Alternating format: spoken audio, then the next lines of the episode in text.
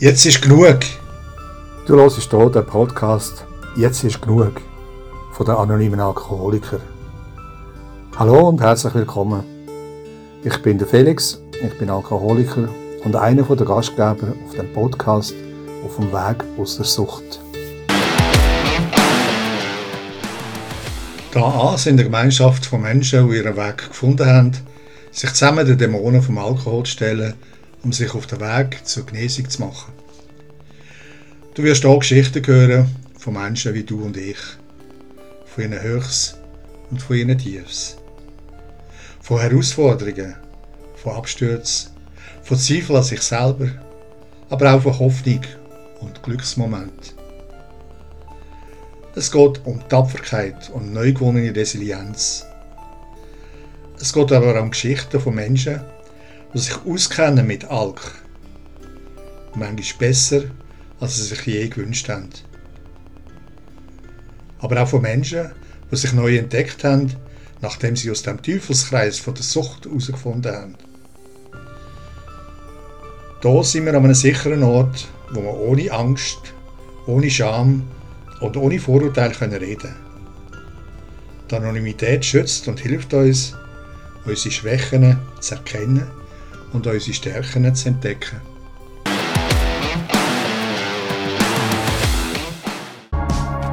Herzlich willkommen zu der ersten Folge und mit mir heute im Studio ist der Christoph.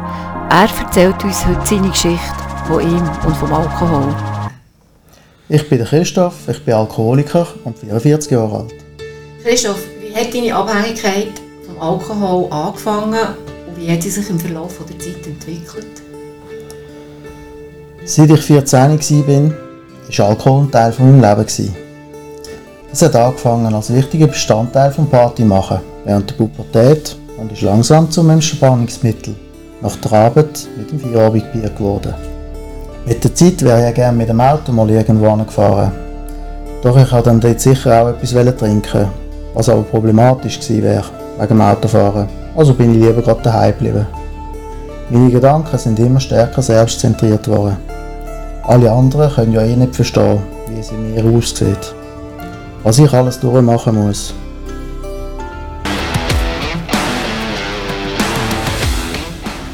Also das heisst, du hast dich auch ein bisschen abgekapselt. Du bist, ähm, hast nur noch daheim getrunken? Mit der Zeit immer wie mehr, ja. Es ist nicht die Menge, die mich zum Alkoholiker gemacht hat, sondern eher die Regelmäßigkeit. Alkohol ist zu einem festen Bestandteil in meinem Leben geworden. Und ich habe angefangen, Denkmuster zu entwickeln wie «Heute habe ich einen tollen Erfolg gehabt, also muss ich darauf anstoßen. Oder «Heute bin ich traurig, also muss ich einen Muntermacher trinken.»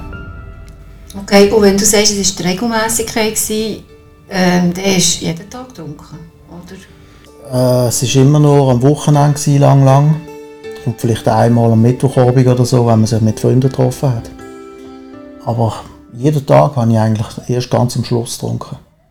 Was heisst denn das? Wie viel hast du getrunken? Ja, wahrscheinlich die längste Zeit war etwa alle zwei Tage. Weil oft ist es mir dazwischen, die Tage dazwischen so schlecht gegangen, dass ich gar keine Lust hatte zu saufen. Und was war denn der Wendepunkt, der dich dazu hat bewogen, dir Hilfe zu suchen? Mein Lebensstil hat sich immer mal wieder verändert.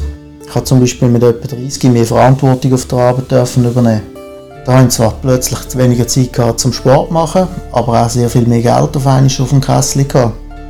Das habe ich vor allem für gutes Essen und für Wein ausgegeben. Das hat dazu geführt, dass ich schon mit etwa 39 an einer Altmännerkrankheit, an der Gicht erkrankt bin. Es ist eine sehr schmerzhafte Krankheit. Und das hat mich gezwungen, um einfach mal einen Arzt aufzusuchen. Gicht, was ist das genau? Ist das eine Krankheit, die vom Alkohol kommt? Oder gibt es da noch andere Komponenten, die mitspielen? Und wie fühlt sich das an? Gicht ist vielleicht teilweise auch ein, ein genetisches Problem. Aber äh, es ist hauptsächlich ein Luxusproblem. Je schlechter man sich ernährt, je mehr rotes Fleisch oder eben je mehr Alkohol man trinkt, desto mehr wird der Körper einfach Schadstoff produzieren. Und die Schadstoffe die in den Gelenken sich ablagern in Form von Kristall und Kristall in den Gelenken.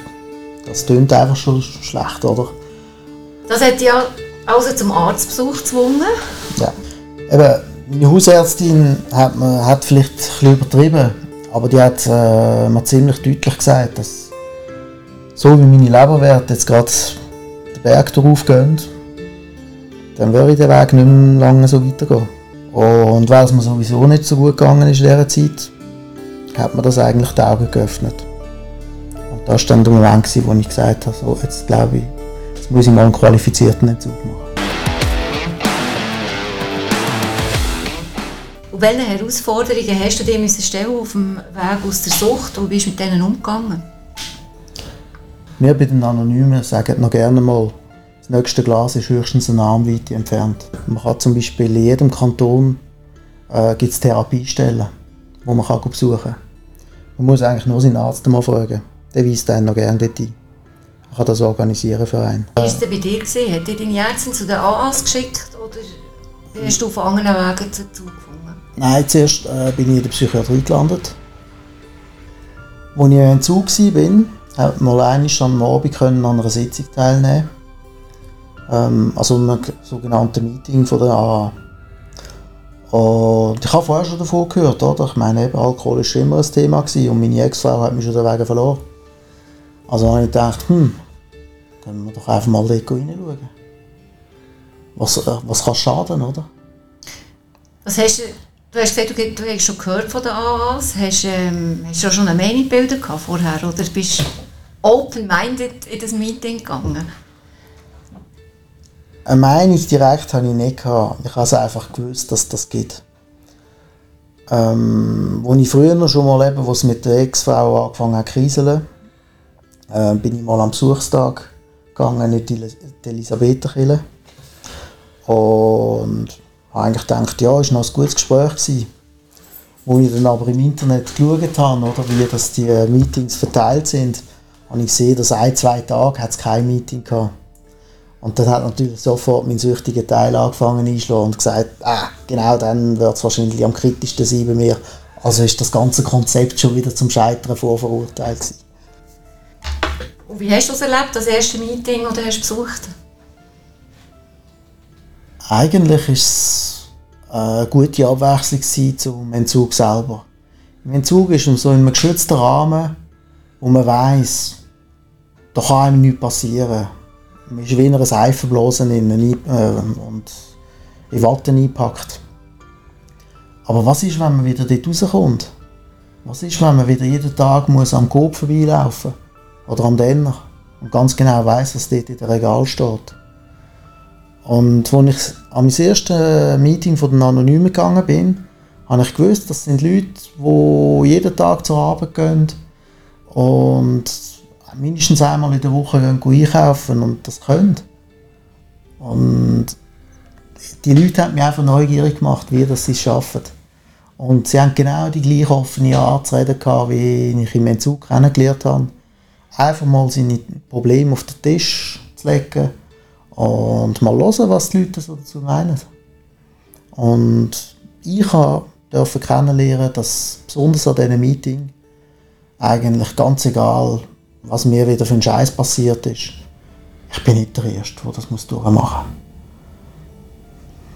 muss.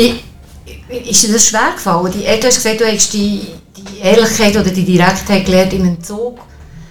Und so redet man in den Meeting. Ist dir das am Anfang schwer gefallen, die ehrlich zu sein zu dir oder, oder Gefühl auf den Tisch zu legen? ist ja auch nicht so etwas Angenehmes. Ich habe die gute Erfahrung gemacht, dass ich ähm, mit meiner Hausärztin zwei richtig auf dem, auf dem gleichen Boden hatte. Ich konnte mit ihr gut können offen reden. Und weil sie mich in die Psychiatrie überstellt hat, bin ich einfach auf dieser Schiene gerade weitergefahren. Ich habe dann irgendwann einfach mal gefunden, so, jetzt hast du genug lang dich selber angelogen und alle anderen um mich herum. Jetzt probierst du einfach mal etwas Neues. Und erzähl schon mal, was so Sache ist. Und somit bist, wenn ich es richtig verstehe, nach deinem Entzug in Meetings, in ein Meeting. Ja, gerade direkt. Weil, ja, wieder allein heim war keine Option. Gewesen. Und Langzeittherapie hat mich ehrlich gesagt auch nicht so gereizt, weil ich habe Leute im Entzug kennengelernt, die schon richtig systemabhängig geworden sind. Die sind rein, raus, rein, raus, 20, 30 Mal. Und das haben wir einfach nicht vorstellen. Da hatte ich das Gefühl, gehabt, eine Selbsthilfegruppe, wo ich selber kann entscheiden kann, ob ich etwas mache und aber auch den Erfolg selber einfahren darf. Das klingt besser.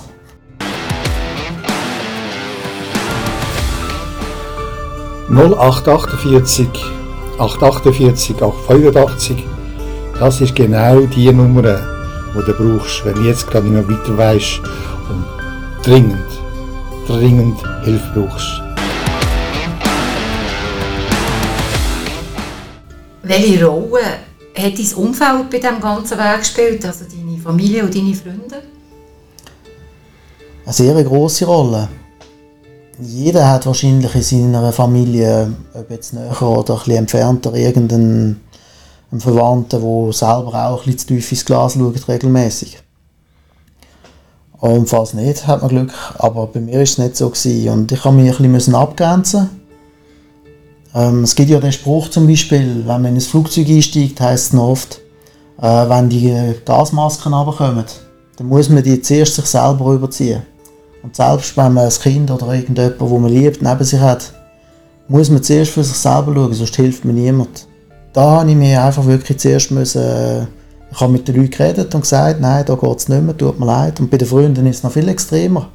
Ich meine, als Alkoholiker sucht man sich seine Freunde noch gerne mal nach ihrem Trinkverhalten aus. Man will ja nicht ständig hören, hey, ähm, willst du nicht langsam ein bisschen schauen? Willst du nicht langsam ein bisschen bremsen?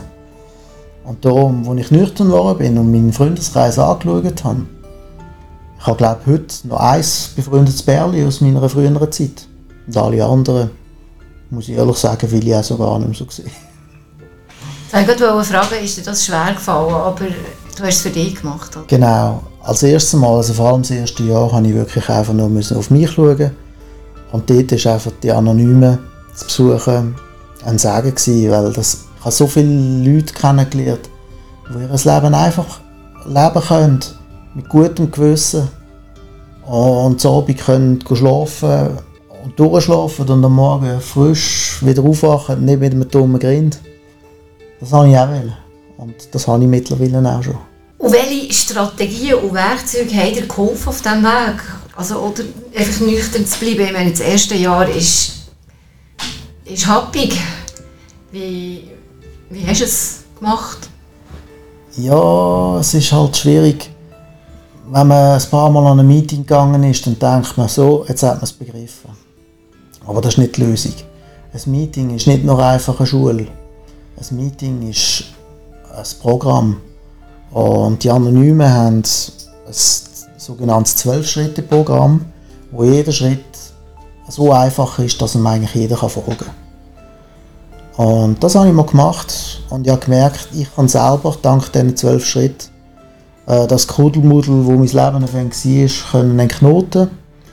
Und Seither geht es mir deutlich besser. Gibt es einen Schritt, wo du das Gefühl hast, das war für dich der wichtigste oder der hat für mich eine besondere Bedeutung? Spontan würde ich sagen, der erste Schritt. Einfach mal kapitulieren und sagen, hey, es geht so nicht weiter.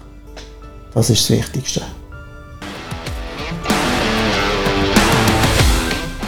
Es bestimmte Rituale oder Gewohnheiten, die dir helfen im Alltag den Stress zu bewältigen oder zu mindern oder einfach anders mit dem Ganzen umzugehen. Du hast vorhin gesagt, wir müssen das Mindset ändern.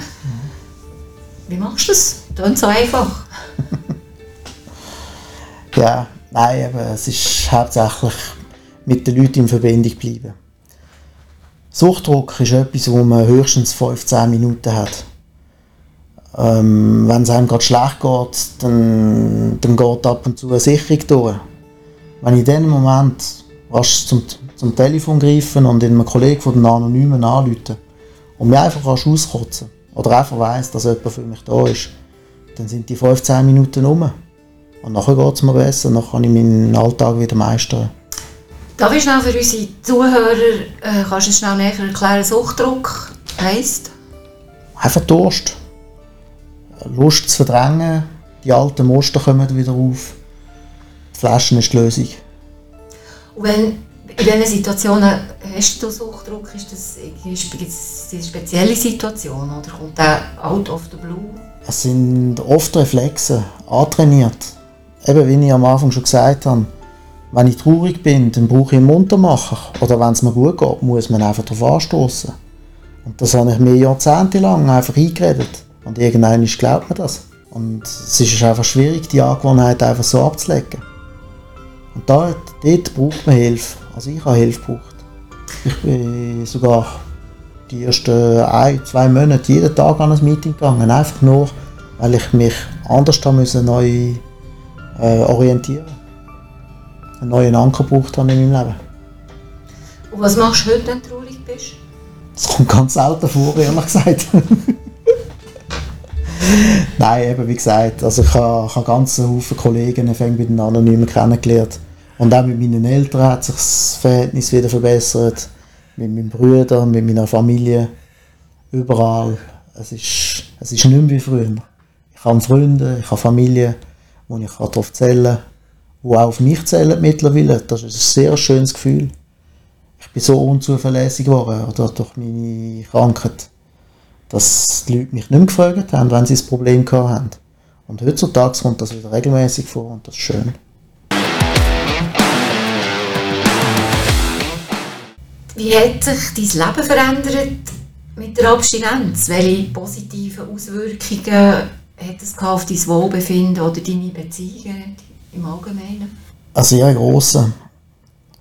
Ähm, früher, wo es mir immer wie schlechter gegangen ist, habe ich das auch auf meine ganze Umgebung projiziert. Ich habe gemeint, die ganze Welt ist ein düsterer Ort, weil ich düstere Orte gesucht habe. Seit ich bei den Anonymen bin, habe ich gelernt, dass ich aus jeder Situation das Beste heraussuchen kann. Ich kann selber ein Lächeln aufsetzen und wenn ich durch die Straße laufe, ziehe ich lächelnde Leute an. So hat sich mein ganzes Leben mit kleinen Schritten zum Guten gewendet. Zu einer positiven Welt, zu einer positiven Umgebung. Es klingt immer so schön. Man hat das Gefühl, das ganze Leben ist nachher ein Spaziergang. Ist es so? Alles, ist, alles wird gut, Christoph? Nein, ganz und gar nicht. Ähm, mit der Zeit bleiben einem nur die guten Erinnerungen. Das ist mit allem so. Das ist aber auch mit dem Trinken so das gesellige Zusammensein, das vermisse ich ab und zu noch. Und ich vergesse noch gerne mal, wie es ist, wenn man am Morgen verkatert aufsteht. Aber wenn ich, ich habe mir angewöhnt, äh, regelmäßig an Meetings zu gehen. Selbst wenn es mir tiptop geht. Und wenn dann ein Newcomer dort reinkommt, der immer noch voll auf dem Zahnfleisch geht und ich dem mal helfen darf, das, das ist Gold wert. Du gehst jetzt immer noch regelmäßig in die Meetings. Was passiert denn so in diesen Meetings? Was äh, ist es, was dir dort hilft? An einem Meeting kann ich frei reden. Wenn ich irgendein Problem habe, das mir auf den Leber drückt, dann spricht das einfach mal aus und oft hat es dann irgendeinen alten Has, der genau das auch schon mal oder mindestens etwas Ähnliches schon mal durchgemacht hat. Der erzählt dann einfach auf seiner Sicht, wie er das Problem angepackt hat und es gelöst hat. Eigentlich gibt es gar kein Problem. Es gibt nur Aufgaben, die es zu lösen gibt. Und das lehre ich heute noch immer wieder frisch an, an jedem Abend, wenn ich an ein Meeting gehe. Also du kommst Ratschläge über ein Meeting? Es sind nicht direkt Ratschläge, es sind Erfahrungswerte.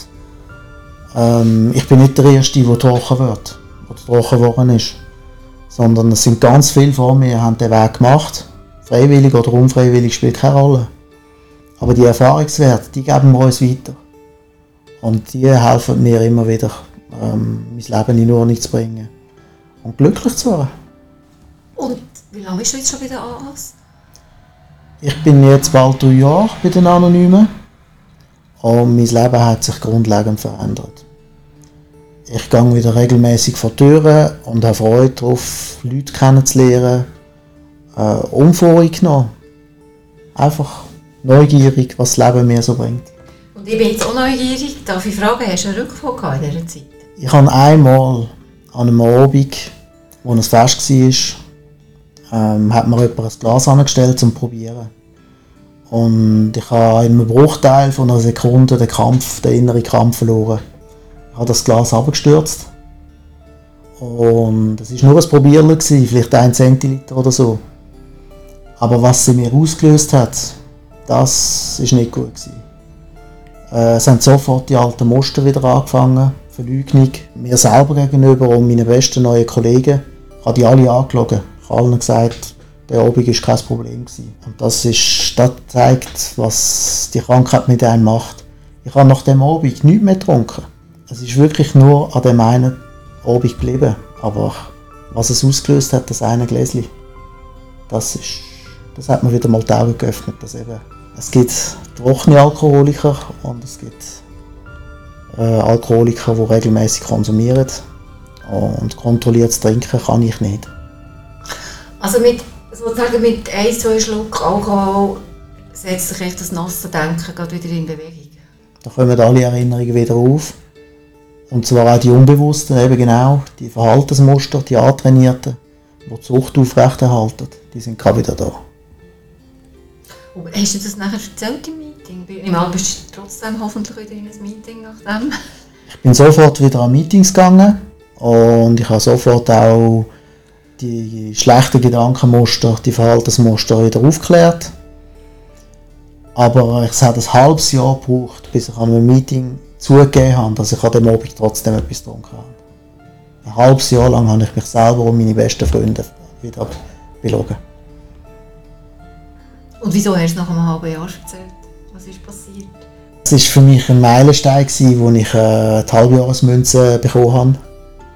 Und die wollte ich nicht zurückgeben. Da hat irgendwie etwas in mir innen rebelliert. Ich habe mir eingeredet, ich habe die verdient. Und die hat eine spezielle Bedeutung für mich, die erste Halbjahresmünze. Und die habe ich einfach nicht aus der Hand gegeben. Und wo ich ein halbes Jahr dann wieder nüchtern war, habe ich sie auch wieder verdient. Gehabt. Und darum habe ich auch meine eigene Halbjahresmünze nicht zurückgeben sondern habe die dürfen behalten und darf sie jetzt wieder mit Stolz betrachten. Was würdest du Menschen, anderen Menschen draußen sagen, die vielleicht noch mit ihrer Alkoholsucht stecken und vielleicht zögern, sich Hilfe zu holen? Ihr seid nicht allein. Wenn ihr ein Problem habt, dann sprecht es einfach aus. Fragt euch einen Arzt oder eure Ärztin und macht mal einen Entzug. Es kann nicht schaden. Was nachher kommt, ist auf jeden Fall deutlich besser. Und Schmerzen sind auch weniger damit verbunden. Christoph, ich bedanke mich herzlich für deine Offenheit und für das gute Gespräch. Wir kommen zum Schluss. Und übrigens, wie verabschiedet man sich in einem Meeting? Wie tut man da abschließen? Wir schließen unser Meeting eigentlich immer mit einem Gelassenheitsspruch und wünschen uns dann gute 24 Stunden. Dann wünsche ich dir gute 24 Stunden. Dankeschön. Erfahrung, Kraft und Hoffnung teilen. Das ist das Rezept der anonymen Alkoholiker. Und das möchten wir nicht zuletzt auch mit dem Podcast ermöglichen. Aber auch der lebt nur dank eurer Mithilfe, euren Gedanken, euren Hoffnungen und euren Geschichten. Wir freuen uns über euer Feedback eure Themenvorschläge oder einfach eure Geschichte, schickt es dann an aa-podcast at anonyme-alkoholiker.ch oder schreibt es direkt in die Kommentarspalte auf unserem Instagram-Account aa underscore ch underscore podcast.